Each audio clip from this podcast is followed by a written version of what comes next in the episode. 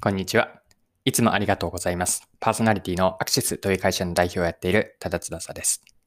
この配信のコンセプトは10分で磨けるビジネスセンスです。今回は何の話なんですけれども、掘り下げ方です。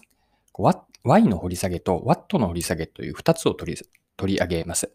で、この内容からわかることは、何か例えば原因を追求するときにどんなやり方を使って深掘りをしていけばいいのか、物事の掘り下げ方をご紹介できればと思っています。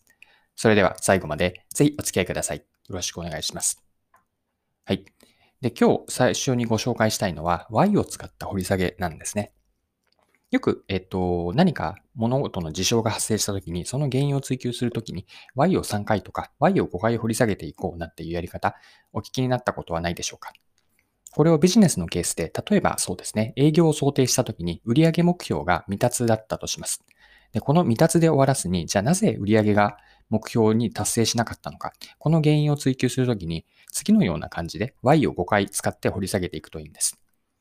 まずはじめに今の事象としてですね、売上目標が未達だった。それはなぜかと一つ掘り下げたときに、客数が想定よりも少なかった。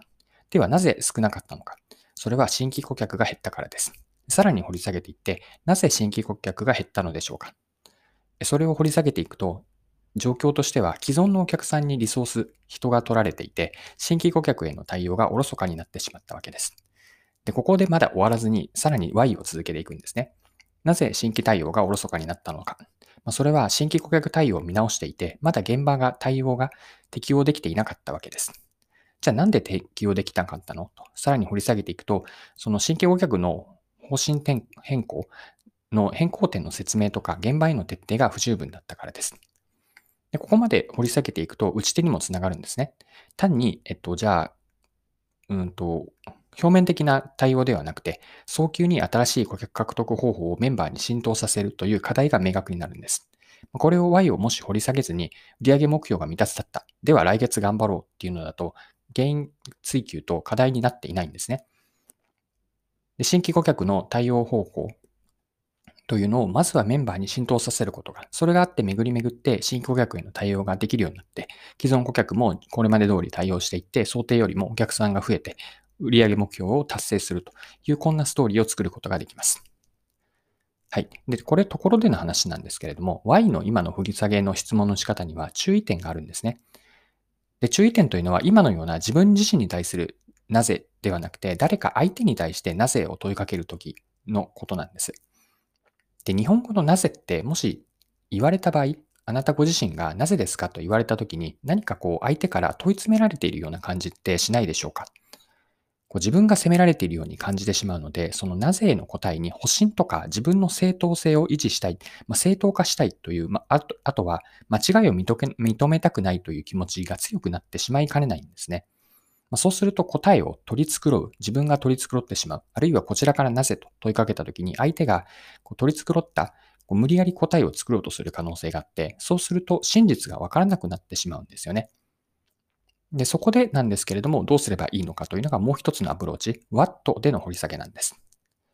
はい。ここまでは何か物事を掘り下げるときに Y を使って、具体的には先ほどの売上目標の未達の例で見たような Y を5回とか重ねて掘り下げる方法を見てきました。で、ここからはもう少し別のやり方ですね。Watt を使う方法をご紹介します。で、えっと、Y の質問というのはなぜその問題が起こったのかというこの問いを繰り返して掘り下げていくやり方でした。で、一方の What というのは何かというと、何がそれを引き起こしたのかと聞くんですね。何がそうさせたのかという問いかけです。これ似ているようで、なぜそれが起こったのか、何がそれを起こしたのかというのは微妙に違うんですよね。何がと問いかけることによって、ポイントになると思っているのは、客観的になれることなんです。これはさっきお伝えした Y の注意点、何か問い詰められることによって答えを取り繕ってしまうということを指摘したんですけれども、これを改善するときにもなると思って、What からの質問、具体的には何がそうさせたんですかとか、何がそうしたのかというふうに言い換えれば、こう、その人そのもの、担当者とか対象者その人そのものよりも、その事象を引き起こしたメカニズムとか仕組みに目が向くんですね。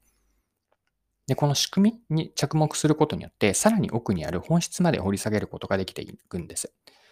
では、さっきと同じ目売上の目標未達だった状況を何がという問いで深掘りをしてみましょう。はい。で、まず事象としては売上目標が未達でした。で、この時に何がというのは何が売上目標を未達にさせたのかです。